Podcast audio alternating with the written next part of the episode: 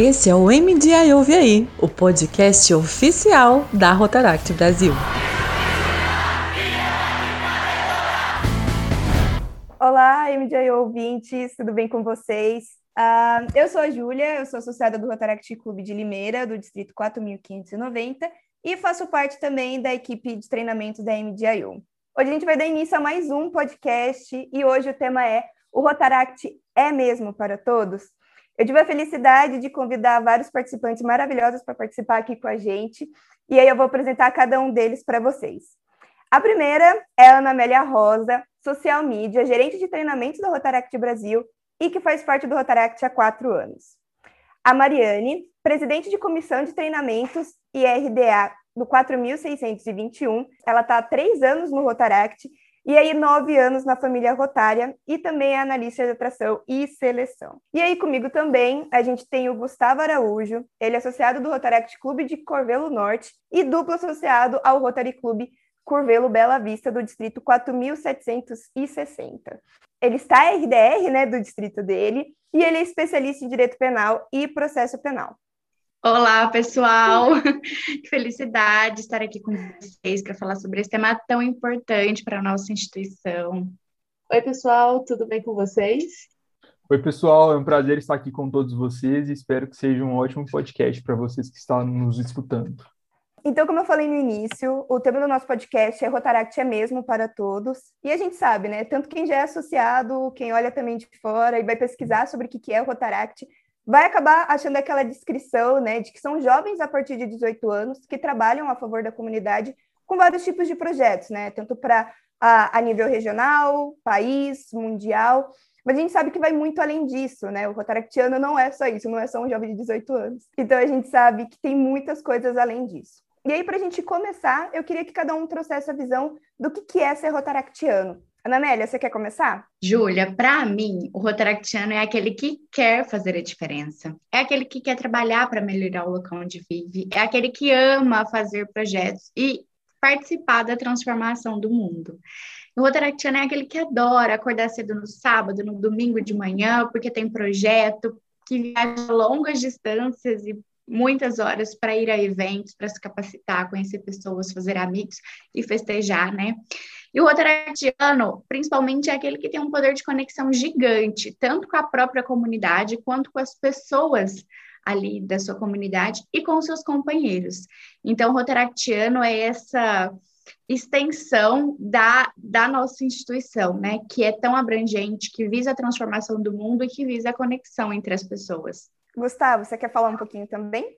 Bom, para mim, ser rotaractiano é ser compreensivo, sabe? Eu acho que tá tudo tão difícil, a vida tá tão difícil que se a gente não tiver a compreensão, sabe, juntando tudo que a Ana Amélia trouxe aqui pra gente, é ser compreensivo, é compreender os nossos passos, os nossos limites, as pessoas que são beneficiárias dos nossos projetos, sabe? É ter a humanidade. Ser rotaractiano para mim é ter a humanidade na sua completude com todas essas outras características oriundas da, da humanidade, a empatia, a compreensão, e principalmente aquele quentinho no coração, sabe? Que só o Rotaractiano ele sente quando vê aquele vídeo de todo mundo aglomerado, de todo mundo em evento, saber que é muito mais sobre nós, é sobre todos nós juntos. Então, é, ser Rotaractiano, para mim, é, é bem nessa pegada. Mari, com você. Bom, acho que já completando o que o Gustavo falou, eu sou muito desse quentinho no coração de ser rotaractiano, né? O louco, louco, louco é rotaract, então da nossa loucura, mas não apenas de saber festejar, mas da nossa loucura de assumir desafios. Não importa o quanto pareça impossível, a gente vai lá e a gente sabe que juntos nós vamos dar um jeito. Então, para mim, Rotaract é família, né? E Rotaract é isso, é fazer o impossível acontecer. E até já trazendo um pouquinho da loucura que a Mari também trouxe, né, do que é ser Rotaract, a gente sabe que o último ano nosso também foi uma loucura, né? E aí a, a gente sabe que a pandemia, assim, dificultou um pouquinho do rotaractiano, né? Trazer aquele quentinho no coração, aquele abraço que a gente ama, aquela aglomeração também. E aí o que talvez possa ter até dificultado, né? Da gente alcançar outras pessoas, trazer outros associados e, e ter, né? Mais rotaractianos também.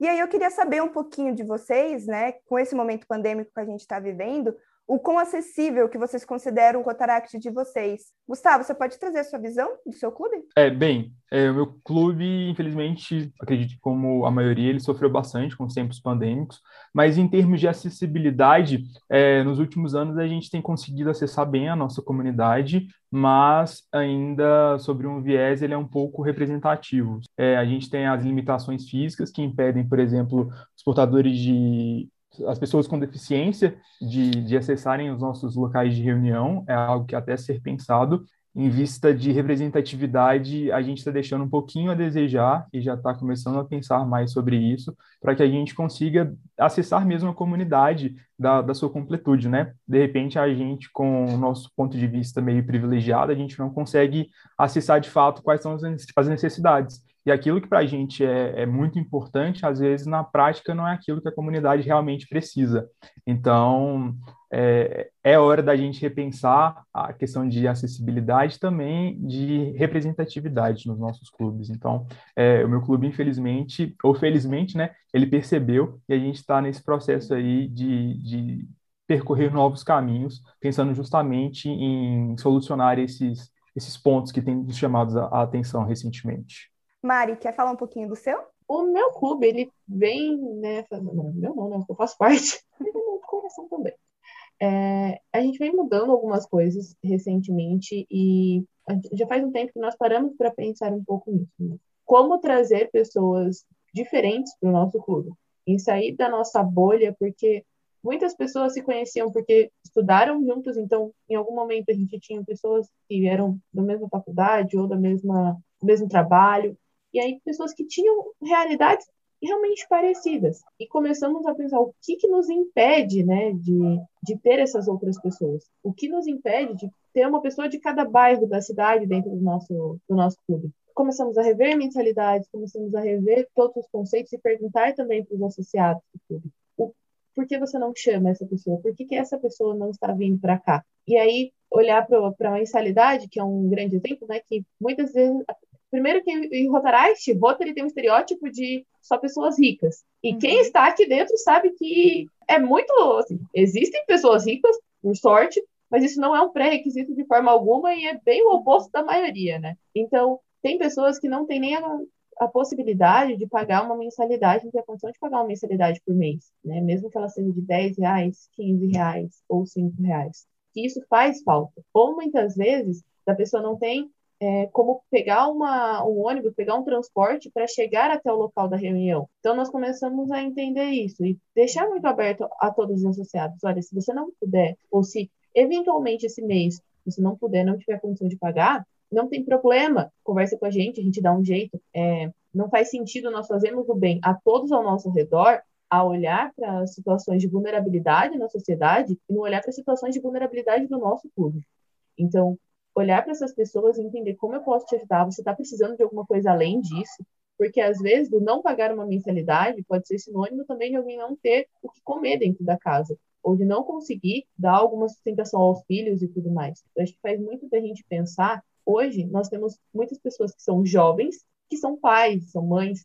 A gente dá a condição, a gente deixa claro para as pessoas que eles podem levar os filhos se precisarem na reunião ou até como o próprio Gustavo falou, né, os PCDs. Nós temos como receber uma pessoa com deficiência dentro da casa da amizade? Se não, por que não? E até no meio online. Será que todas as pessoas que estão no meu clube têm condição de pagar um plano de internet?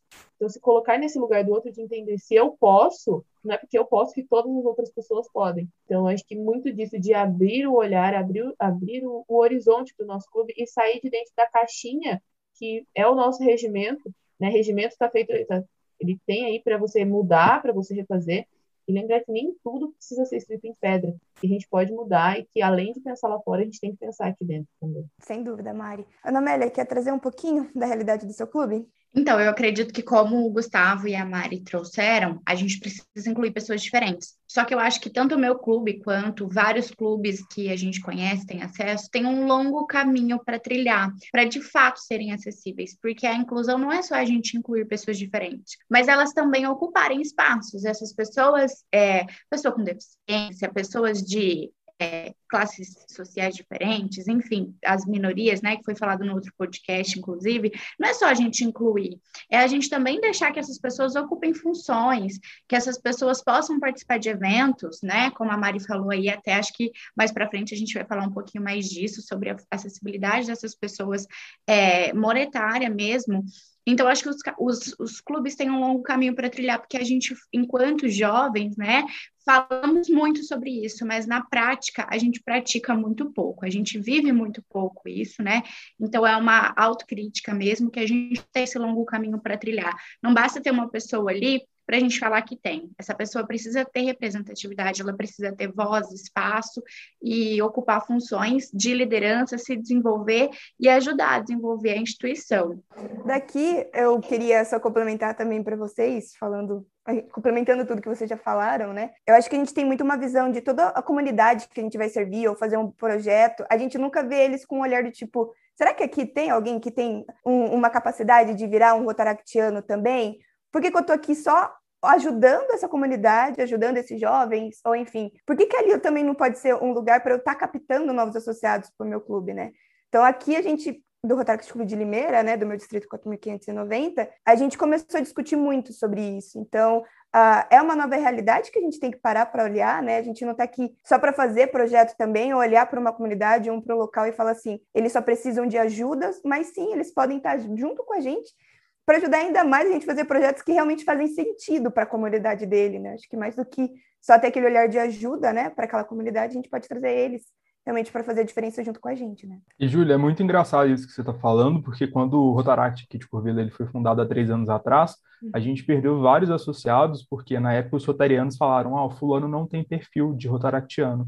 Poxa, qual o perfil de Rotaractiano, sabe? É, será que a vontade de transformar o mundo, a paixão pelo voluntariado não são bastante? Ele precisa, de fato, cumprir alguns certos requisitos sociais para ele ter o perfil de Rotariano, né? É, então, já é uma forma, assim, que quando, eu, quando a Mari e a Ana estavam falando, me veio em mente agora, tipo, olha, fulano não dá porque ele não faz o requisito para ser Rotaractiano poxa, que triste, né? É, agora eu imagino o tanto de associado que a gente deixou de ganhar, né? Que a comunidade deixou de ganhar no voluntariado por causa dessa regrinha. E complementando o que a Ana Amélia falou, tem uma frase incrível que eu tive a oportunidade de ouvir numa palestra sobre diversidade, que fala que diversidade é convidar para a festa e inclusão é chamar para dançar. Então não adianta a gente Caramba. trazer é, a representatividade para os nossos clubes se eles não começarem a ocupar espaços, né? E pensar, poxa, a pessoa vai se sentir confortável numa festiva de Rotary, ali é um, um local, sabe, é, de fato chamar para dançar mesmo e não só colocar aquela pessoa para ocupar um espaço em uma festa.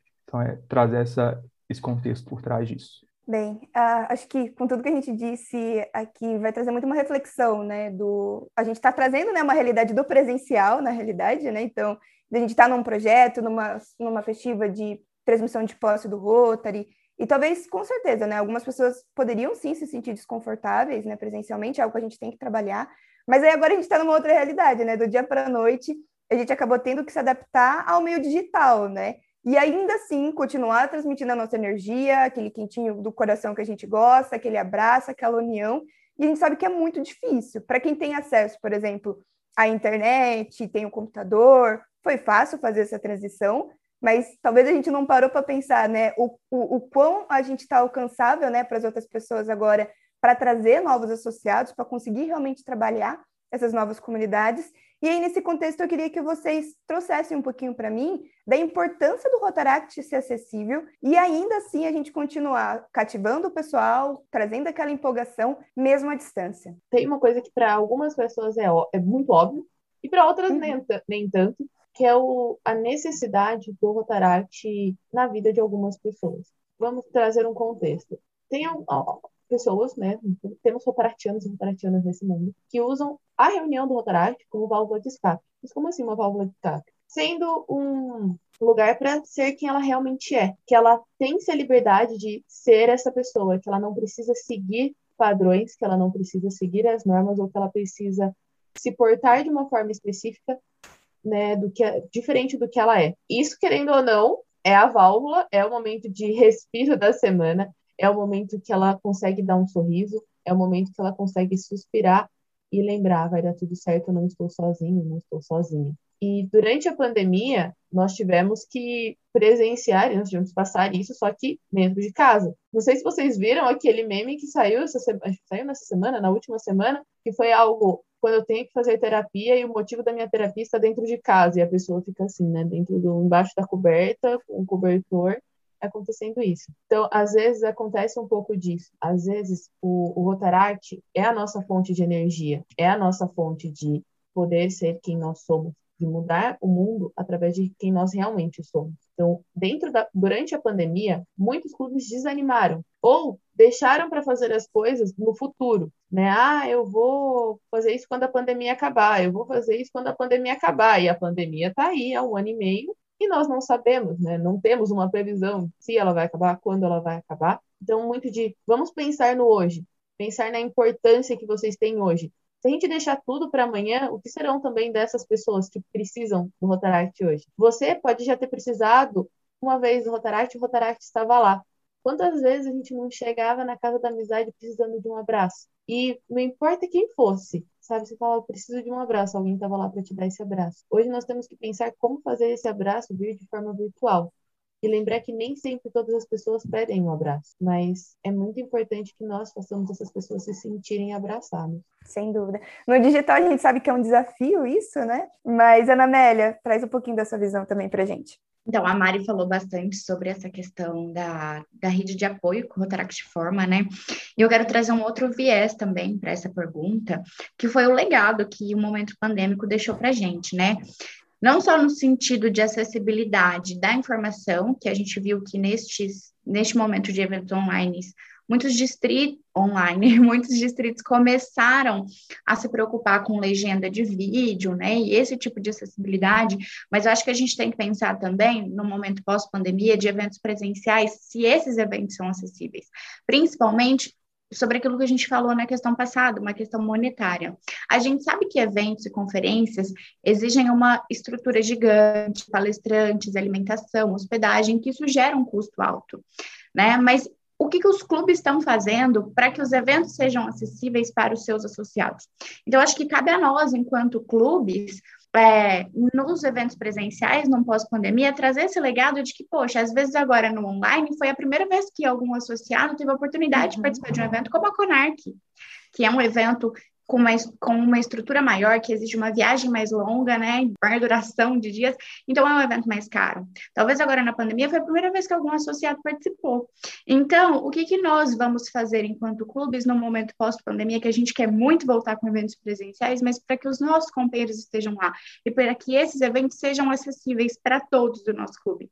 Porque a gente falou de incluir, a, a gente até já falou hoje, né, de incluir e realmente dar voz e dar espaço, mas também pensar nessa questão então, muitas vezes eu entendo que a gente não tem como reduzir custo de evento, né? Por conta do que eu já falei, aí existe uma estrutura muito grande, mas a gente pode sim, porque a gente enquanto clube, a gente conhece a nossa potência, a nossa força de ir lá vender rifa, pizza, feijoada e yakisoba para doar para a instituição, para fazer projeto. Então, a gente pode também construir um projeto para incluir os nossos associados, porque participar desse tipo de evento faz parte da experiência de ser rotaractiano, né? Muitas vezes a gente, às vezes, acaba tratando como futilidade, viagem, né? Às vezes até os nossos pais, ah, mas vai só para viajar e fazer festa. Não, faz parte da experiência de ser rotaractiano participar de evento. Então, que a gente seja inclusive inclusivo nisso também, né? Que a pandemia deixa esse legado para gente, de que os eventos online foram inclusivos e que a gente leve essa inclusão para os eventos presenciais também. É, e, e, pense muito pelo que a Ana Amélia estava falando sobre a experiência, né, gente? Eu falo que, da, da, minha observação, do meu ponto de vista, aí, vivendo de pulo em pulo nos eventos online, em treinamentos que são muito importantes, que é preciso observar a experiência, né? E mais ainda no virtual, no mundo que a gente está competindo com 3.522 novas telas, novas abas no Chrome, que ao mesmo tempo que a gente está ouvindo reunião, a gente está uhum. respondendo no WhatsApp, a gente está mandando uma selfie no Instagram, a gente está lendo alguma coisa no Google, a gente está vendo Rainha Matos no Instagram, por favor, não não caia o, podcast da Rotaract Brasil. É, a gente está vendo alguma outra fonte de informação que está dissipando a nossa, a, nossa, a nossa atenção, né? Então, pensa, é está sendo acessível isso? Até que ponto a facilidade do, do online está sendo realmente online, sabe? Então, é, a minha preocupação enquanto estar RDR é poder trazer a experiência sensorial para quem está participando dos eventos, porque, assim, o mais do mesmo, todo mundo já está cansado. Então, aqui a gente tem que perceber uh, o significado, a linha subjetiva por trás daquele evento. Por que, que é importante participar daquele evento, sabe? É, que experiência associada ele vai ter, ele vai receber uh, uma cestinha pequenininha de café da manhã, um pão de, pão de queijo, um café em casa para começar um evento online, um bom dia, sabe? A gente tem que principalmente pensar em como ele vai receber. Porque mais do mesmo, gente, a gente pode digitar no YouTube treinamento de presidente Rotaract, a gente vai ter o beabá inteiro, tá lá inteiro. Uh, a gente tem que começar a perceber esse, essa subjetividade da troca, sabe? É, de sentar, de trazer um, um viés totalmente diferente daquilo que a gente estava acostumado, de sentar numa cadeira, fazer um treinamento de duas horas falando sobre presidência. Porque às vezes fazia sentido há pouco tempo no presencial, agora no online faz pouco sentido e na volta menos ainda, sabe? É o desenvolvimento dessas nuances, sabe? O tato, é a emoção de receber algo em casa, ainda que seja uma pequena lembrança, sabe? É tornar esses momentos ainda mais acessíveis e eu tenho certeza que é, a gente consegue, de uma forma ou de outra, estar presente dessa forma. Ainda que a gente não precise de necessariamente enviar um presente, um mimo para casa. A gente precisa só de uma câmera aberta. Porque para quem está lá conduzindo a reunião, para quem está participando, que dedicou a sua semana, né, o presidente está lá com todo mundo com a câmera fechada, poxa, é, a gente fica triste, né? É triste. Então, hoje em dia, eu participo de todas as reuniões com a câmera aberta, porque é importante estar presente ali, né? E a gente fica presente, porque às vezes a gente tem é, timidez de pegar o telefone e ficar mexendo assim enquanto a câmera está fechada, né? E olha a facilidade da câmera da câmera aberta, na verdade. Então, é estar presente e contribuir para que as experiências elas sejam ressignificadas de uma forma é, que a gente só não esteja ali, é, é bem diferente. da Rainha Matos, por exemplo. Não, mas até você falando, faz muita diferença, né? acho que a questão da câmera, principalmente. Eu acho que o fato de mexer no celular ou até se distrair talvez a gente não, não, entenda muito isso ainda no digital, né? Que presencialmente a gente também fazia isso. Sei lá, um telefone tocava, alguém saía para atender fora da sala. Então é importante que a gente veja a pessoa, né? Eu acho que o digital distancia muito a gente, né? Realmente, né? Cada um fica ali num canto, numa cidade diferente, num estado diferente, mas eu acho que a câmera, a gente vê, sentir a pessoa, vê-la se mexendo, né? Enfim, falando, né? Com, com vontade, é completamente diferente de só ficar ouvindo e a tela toda apagada, né? Eu acho que pensar, né, mais do que acessibilidade também nesse sentido, de que se todo mundo tem uma condição ou não de estar ali presente no digital, mas para quem está também, né, dentro do digital, que ajude, né, o ambiente ficar mais confortável para todo mundo que está participando, né? E uma das coisas que só quem já produziu conteúdo sabe é que grande parte do engajamento ou do fazer aquilo dar certo é o público. Porque se você faz uma roda de conversa, se não tem a conversa, é só uma roda e vira uma palestra. Então, muitas vezes, estamos aqui nós quebrando a cabeça para fazer trazer conteúdos diferentes, né? Gente, dê valor a essa equipe de treinamento, eles estão fazendo dancinha de TikTok para engajar as pessoas, para trazer tudo isso. Então, às vezes a gente está aqui, vamos fazer treinamentos mais curtos, vamos fazer treinamentos diferentes, vamos trazer conteúdos de formas diferentes. Mas se as pessoas não deem, falam, ah, não, mais um treinamento, ah, não quero ver. Você nem deu a chance de ver o que, que aquilo pode ser. Aquilo pode transformar a sua vida. Lembrem-se que antes do Rotaract, vocês não sabiam o que o Rotaract podia transformar na sua vida. O que o Interact, o que o Rotary podia transformar. Quantas vezes a gente não sentou numa palestra, tipo, ah, tu e alguém falou uma frase, você olhou, falou, nossa. Hum. E aí, porque você estava naquele ambiente. E agora a gente não tem como estar no ambiente sem clicar play no vídeo. Deem esses cinco minutos. E nunca, nunca mesmo é cedo demais, é, é tarde demais, nunca a gente, igual a gente estava comentando aqui antes, né, no, nos bastidores desse podcast, que nunca todo mundo sabe tudo. Então, por mais que você tenha, né, 10 anos de família rotária, você ainda não sabe tudo. Não é por isso que você não tem que assistir essa palestra. Não é por isso que você pode pular essa fala. Você até pode, seu direito. Mas dê essa chance. Talvez você precise ouvir o que essa pessoa de dois meses de clube tem a dizer para você. É a troca de experiência, né, que a gente fala. Eu acho que um dos benefícios, talvez, que o digital trouxe foi realmente poder a gente ter novas visões de pessoas que talvez no presencial a gente não teria oportunidade de conhecer, né? Então, aqui mesmo, eu sei que a Mari está mais perto de mim aqui, eu estou em Limeira, ela em Dayatuba, né? Acertei? e o Gu tá bem mais longe do que eu, e eu sei que se não fosse o digital, por exemplo, provavelmente a gente não, não iria se aproximar e aí virar amigos, porque eu já tô te considerando amigo, tá, Gustavo? Caso você não saiba, mas é, é uma troca de experiência, sabe? De eu realmente conhecer o clube dele mesmo à distância. Então, eu acho que um dos benefícios que o digital trouxe acabou sendo é, essa, esse alto nível de troca de experiência, né? Mas também, querendo ou não, a distância fica um pouquinho difícil da gente engajar o pessoal. Então, realmente, reforçando o que a Mari falou, deem valor para os materiais que a gente cria aqui também. A gente está fazendo de tudo para deixar o mais divertido, diverso, com interatividade com vocês. Então, Uh, interajam com a gente também, porque é muito importante, tá? Uh, e aí, complementando também um pouquinho para a gente já partir para uma outra pergunta, uh, a gente acabou falando, né, sobre os eventos que a gente tem, a Conaic, que é um dos mais importantes, né, as festivas também de, de transmissão de posse, e é bem claro, né, tanto para quem está dentro de Rotaract, Rotary Interact, ou quem vê a gente de fora, né, a família Rotária ela tem sim um nível alto de complexibilidade. A gente tem todo um sistema organizacional nosso, né? Então tem presidente, a gente tem representante distrital, tem secretaria, tem conselho diretor. Então, conforme eu acho que eu estou falando aqui, vocês já estão tipo assim, nossa, quanta coisa, quanta responsabilidade, enfim, como que eu vou dar conta de tudo isso?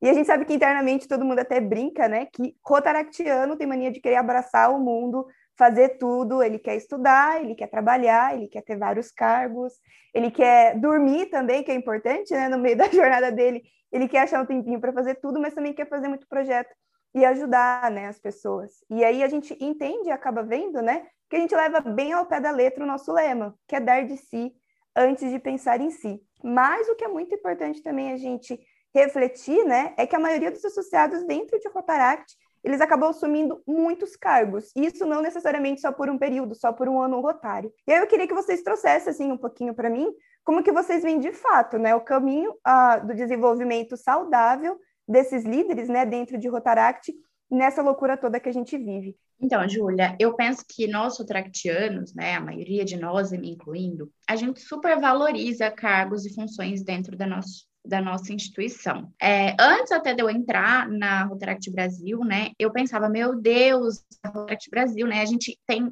a tendência de endeusar, nossa, são fodas. Quando a gente entra no clube e tem, ah, RDR, governador, né, a gente se assusta com aquilo, né, e endeusa. E eu acho que é por isso que a gente está acumulando funções, né, como você disse, e almejando aquilo. Então, acho que a gente tem que olhar um pouquinho mais que quando a gente ocupa um cargo, a gente está a serviço da instituição, da nossa comunidade inevitavelmente isso acaba se tornando ali algo com autoridade, mas eu acho que cabe a nós, né? Aqui nós temos RDR, temos é, nós três que fazemos parte da Rotaract Brasil, cabe a nós naturalizar isso. Né? E eu acho que a gente vem fazendo sim isso, né? Como eu disse, é, eu tinha essa visão quando eu entrei no Rotaract, mas isso vai se naturalizando. Mas eu acho que bastante é, da responsabilidade da gente assumir diversos cargos é justamente por isso, por a gente não enxergar que a gente está ali para desenvolver a instituição, nos desenvolver. Acho que às vezes a gente acaba entrando ali numa questão de ego, né, e de e acaba impossibilitando de outras pessoas participarem, que foi o que a gente comentou também, já em outras questões, comentamos também nos bastidores, né? É, às vezes ficam as mesmas pessoas assumindo cargos, a diretoria só troca de cadeira, né? Aquela famosa dança das cadeiras, sempre presidente, secretário, tesoureiro do clube sempre são os mesmos, e a gente acaba não dando oportunidade para as outras pessoas, e tudo isso por essa supervalorização, né? Se a gente está ali ocupando uma função, a gente está ali para trabalhar, para desenvolver, exatamente como políticos, né, que estão ali a nosso serviço, não são autoridades por isso, né, estão ali a serviço da população, mas a gente acaba endeusando também e supervalorizando.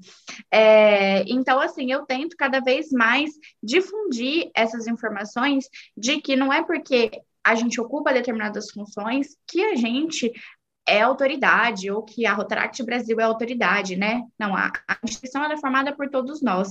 Isso é importante para que a gente possa desconstruir essa ideia de que ter muitos cargos é bom e acabar, é como eu conheço várias pessoas, como já aconteceu comigo, a gente se sobrecarregar de funções dentro do Rotaract e não levar e exagerar no lema, como você falou, né, do dar de si antes de pensar em si. A gente realmente ocupa muitos cargos, tem muitas funções, pensando na instituição, pensando, às vezes, até em si mesmo, né? Às vezes até pensando na gente, mas não considerando a nossa saúde mental e as outras esferas da nossa vida, né?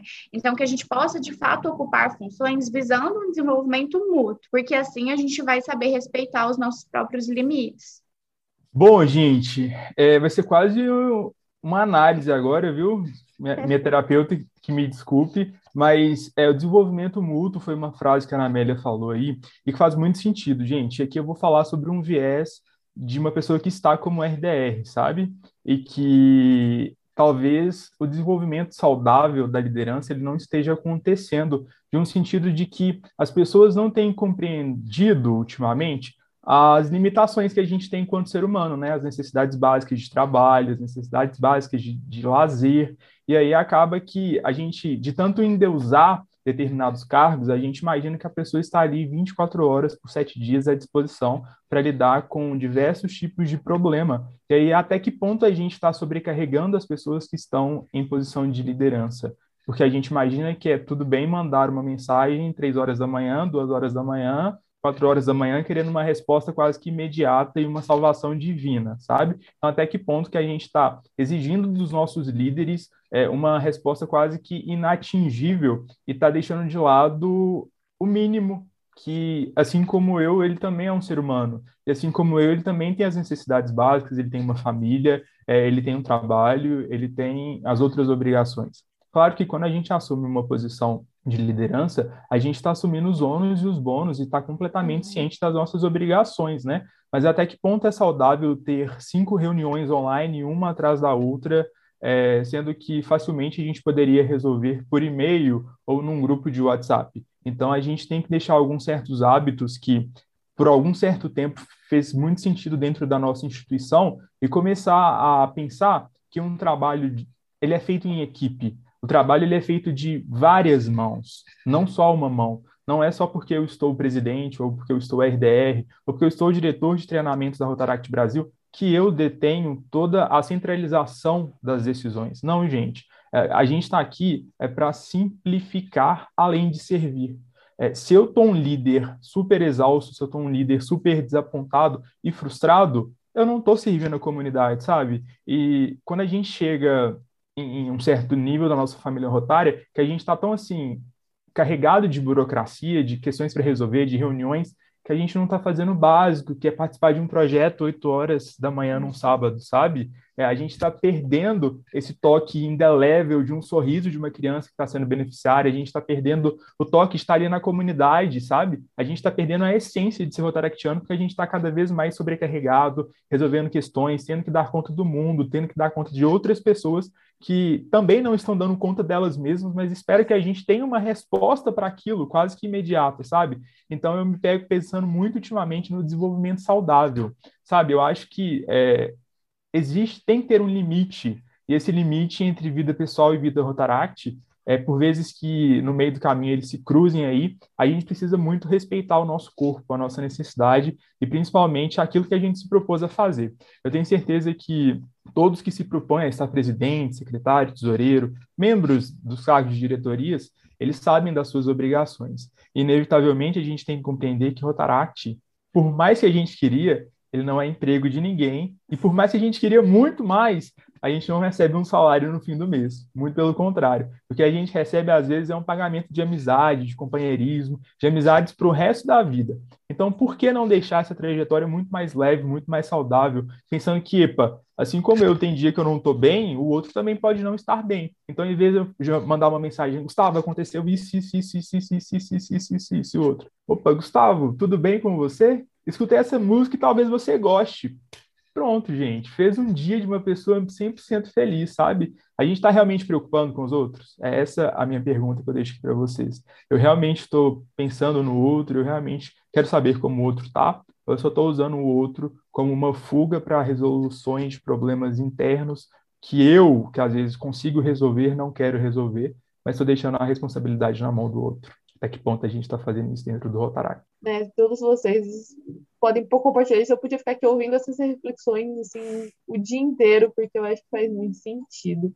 tudo isso que você trouxe, que a Ana Amélia trouxe, que o Gustavo trouxe. Eu já fui uma pessoa que me sobrecarreguei, e aí é, já vem um recado para pessoas que eventualmente estão com né, diferentes tipos de cargos, ou estão como muito, muitos cargos hoje. Não tem problema vocês falarem não, não tem problema vocês, se, so, se vocês se sentirem sobrecarregados, darem um passo atrás e falar, me desculpe, no momento eu não consigo seguir com essa função. Tá tudo bem. Você não é obrigado, você não, como, né, você não assinou em nenhuma pedra, você não assinou nenhum contrato. Você assinou, você se comprometeu a ajudar essa pessoa. Como líderes, nós devemos saber principalmente o nosso limite. E não é porque parece lindo ou porque é um cargo dos sonhos. Nossa, mas eu sempre tive vontade de né, desempenhar essa função. Não tem problema. E outro ponto que o Gustavo falou, né, de ah, manda mensagem essa hora, manda mensagem aquela hora, ou ah, se eu não fizer isso, eu não vou ser né, um bom RDR, não vou ser um bom. Primeiro, você não tem que é, suprir as expectativas de ninguém. O que você tem que fazer num cargo é tentar cumprir as metas que você, você colocou, ou que o distrito, ou que o clube montou no começo da gestão. E eu já vou te dar um spoiler muito legal. Você não vai conseguir cumprir tudo, porque as metas vão mudar. E faz parte, porque a gente nunca sabe como é o dia de amanhã. Você não sabe se a pessoa do seu lado, se né, você estando como presidente, você não sabe se você ou sua vice vão receber uma proposta de emprego em outro país e ela vai ter que mudar e vida que segue, sabe? Não tem problema. Então, as coisas, você não precisa suprir a expectativa de ninguém. Ah, mas tal fulano espera que eu seja igual a outra pessoa. Se a outra pessoa espera, o problema é dela, ela que lide com as expectativas dela. Você tem que ser quem você se propôs a ser, com os seus valores. Se você foi escolhido, escolhida para estar nessa função, é porque as pessoas ao seu redor confiam em você. E aí entra um outro ponto. Se você precisar de ajuda, não é porque você está como RDR, como presidente da né, Rotaract Brasil, como você não precisa saber de tudo, você pode pedir ajuda e você não precisa agarrar o mundo e levar nas suas costas. E aí acho que a gente já entra para um outro ponto do papel da liderança. Se você é escolhido para desempenhar uma função de líder, um dos principais pontos de líder é fazer acontecer e estar junto com as pessoas, desenvolver outras lideranças. Hoje você sabe como fazer uma ata porque alguém te ensinou a fazer uma ata. E como líder, você deve ensinar alguém a fazer essa ata também, assim como outras coisas. Você deve ensinar essa pessoa os princípios básicos, mas não ensine ninguém a ser rotaractiano ou rotaractiana, porque isso a gente descobre sendo nós mesmos. Lembre-se que um dia você quebrou barreiras, né? Então, se você quebrou uma barreira, porque você olhou e falou assim, eu acho que isso não está certo. Se permita a viver isso também. Desde que alguém quebre a barreira que você talvez impôs. Coloque-se como uma pessoa que pode estar errada no momento. Poxa, às vezes é, era muito legal quando se fazia a ata num caderno, você fazia num caderno que não podia ser no espiral, porque não podia se arrancar a folha, né? Não sei se vocês passaram por isso. Alguém um dia chegou e falou assim: vamos colocar, vamos fazer online e colocar numa nuvem. Naquele momento você falou, não, isso é besteira, vou perder, porque você não sabia como funcionava a nuvem. E hoje é uma das grandes soluções. Mas talvez chegue uma nova solução para isso, que seja melhor. Saiba entender e não bloqueie as pessoas de fazer diferente porque você acha que não é o correto. O mundo evolui, as coisas evoluem, os cargos evoluem. E o mais importante de tudo sobre cargos. Em muitas palestras, andando assim, andando, né, virtualmente pelo Brasil ultimamente, eu perguntava quais, né, o, qual o cargo mais importante para você?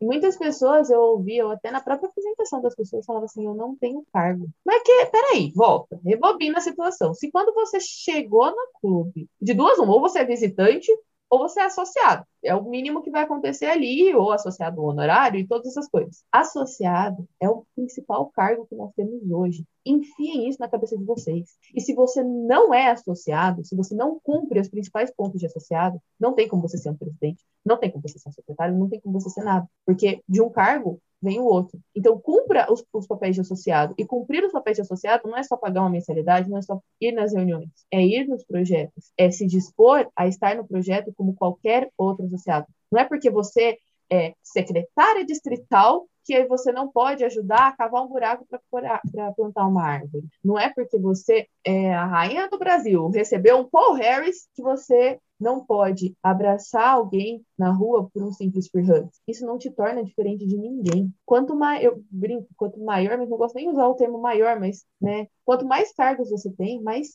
você serve, você está ali para servir, né? Que é um dos nossos grandes ideais do Rotary, né? Que foi um dos nossos lemas. Então, acho que é muito nesse sentido de olhe para você, entenda o que você pode fazer, dê o seu melhor do que você pode, do seu momento. E se alguém não entender, não tem problema. O importante é você entender. Meu Deus, e a gente não podia encerrar de maneira melhor, de verdade, na Meli. Então, eu acho que o recado que a gente quer deixar aqui relembrem sempre, sabe, o porquê que vocês entraram dentro de Rotaract, né? E o porquê também é importante a gente trazer novas pessoas também, mais do que também a gente ser o nosso próprio herói, a gente pode ser herói das outras pessoas para motivar elas também a, a crescer e se desenvolver de forma saudável, que é muito importante, tá bom? Então eu quero agradecer muito, de verdade, a participação de vocês, foi incrível para mim. E aí quero convidar para quem está ouvindo esse que ouça os anteriores e os próximos também, tá bom? Então até logo, pessoal. Tchau. Tchau, pessoal. Foi um prazer. Tchau, gente. Obrigada.